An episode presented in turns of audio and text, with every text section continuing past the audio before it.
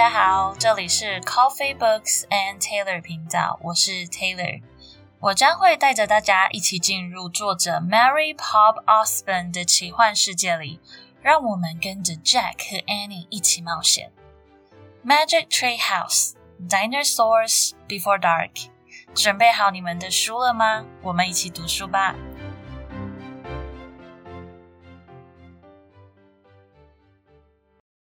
Chapter One into the Woods Help! A monster! said Annie. Yeah, sure, said Jack. A real monster in Frog Creek, Pennsylvania. Run, Jack, said Annie. She ran up the road. Oh, brother, thought Jack. This is what he got for spending time with his seven year old sister. Annie loved pretend stuff the Jack was eight and a half. He liked real things.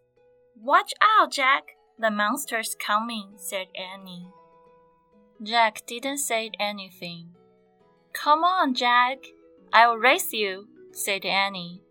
No, thanks, said Jack. Annie raced along into the woods. Jack looked at the sky. The sun was about to set. Come on, Annie, it's time to go home, yelled Jack. But Annie didn't answer. Jack waited. Annie, he called again. Jack, Jack, Annie shouted. Come here, quick, Jack growled. This better be good, he said. Jack left the road and headed into the woods. The tree was lit with a golden late afternoon light. Over here, called Annie. Annie was standing under a tall oak tree. Look, she said. She pointed at a rope ladder. It was hanging down from high in the tree. Wow, Jack whispered. At the top of the tree was a tree house, tucked between two branches. That must be the highest tree house in the world, said Annie. Who built it? asked Jack. I've never seen it before. I don't know, but I'm going up, said Annie. No, we don't know who it belongs to, said Jack. Just for a tiny minute, said Annie. She started up the ladder. Annie, come back, said Jack. But Annie kept climbing. She climbed all the way up to the tallest branches. Jack sighed. Annie, it's almost dark. We have to go home. Annie disappeared inside the tree house. Annie! Jack called. Jack waited a moment. He was about to call again when Annie poked her head out of the treehouse window. Books! Annie shouted. What? Jack said. It's filled with books, said Annie. Oh man, Jack thought. He loved books. Jack pushed his glasses into place. He grabbed the sides of the rope ladder and started up. 好啦，这里就是第一章结束了。接下来我们会继续念 Chapter Two。如果你想要暂时休息一下，那我们可以按个暂停，喝喝水，我们再回来继续哦。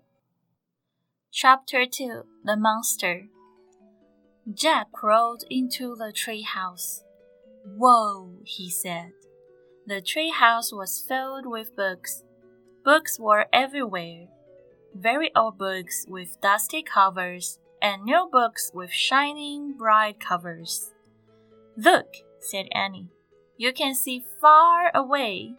She was peering out the treehouse window.